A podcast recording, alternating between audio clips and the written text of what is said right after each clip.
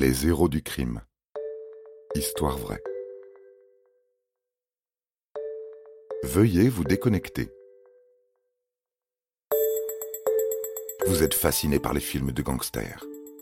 Le Parrain, Les Affranchis, Scarface, Pulp Fiction n'ont plus de secret pour vous. Vous connaissez tout d'Al Capone et de Mérine. Bon, eh bien, préparez-vous à entendre les histoires criminelles les plus, comment dire, ben les plus embarrassantes, les plus consternantes et les plus pathétiques. Les criminels dont nous allons vous parler sont plus proches de Rantanplan et d'Avrel Dalton, le plus bête des frères Dalton, que de Pablo Escobar.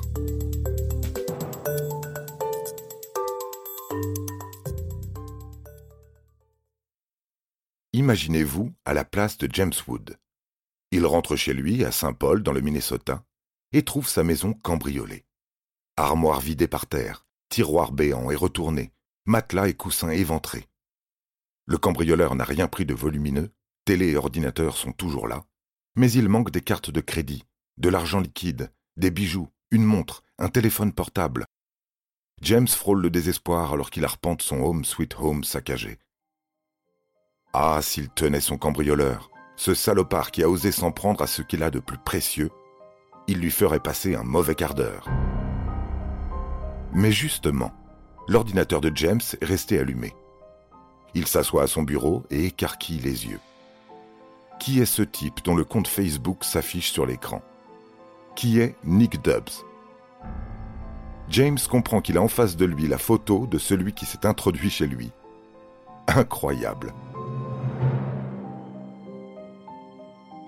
Ce type est entré chez lui par effraction, il a retourné sa maison, s'est rempli les poches, puis s'est tranquillement installé pour se connecter à son compte Facebook, en oubliant de se déconnecter avant de partir.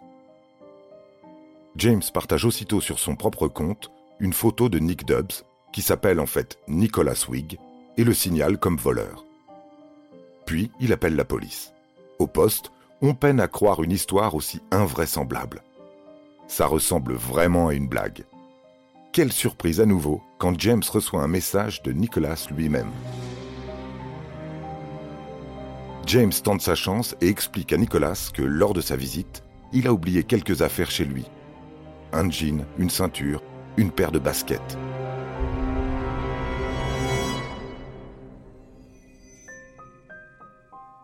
Nicholas avait en effet quitté ses vêtements mouillés en attendant que la pluie cesse. C'est aussi pour ça qu'il s'est connecté à Facebook, pour passer le temps. Nicholas accepte de revenir chercher ses affaires. En échange, il rendra à James son téléphone. C'est un bon deal, non? Le voleur confirme donc à sa victime, qui n'en croit pas ses oreilles, qu'il passe sur le champ chercher ses vêtements. James appelle aussitôt le 911. La police est sur les lieux en même temps que Nicholas, tout étonné de se voir interpellé. Il porte la montre de James au poignet. Et voilà. Vous savez tout sur Nicholas Wigg, qui n'en était pas à son premier cambriolage, et fut donc condamné à 20 000 dollars d'amende et 10 ans de prison avec sursis. Un conseil cependant, à tous les écrivains ou scénaristes. Ne faites pas de Nicholas un personnage de votre histoire, car jamais, jamais personne ne croira qu'un voleur aussi idiot puisse exister. Vous avez aimé cet épisode? N'hésitez pas à le commenter, à le partager et à le noter. À bientôt pour de nouvelles histoires. Studio Minuit, créateur de podcasts addictifs.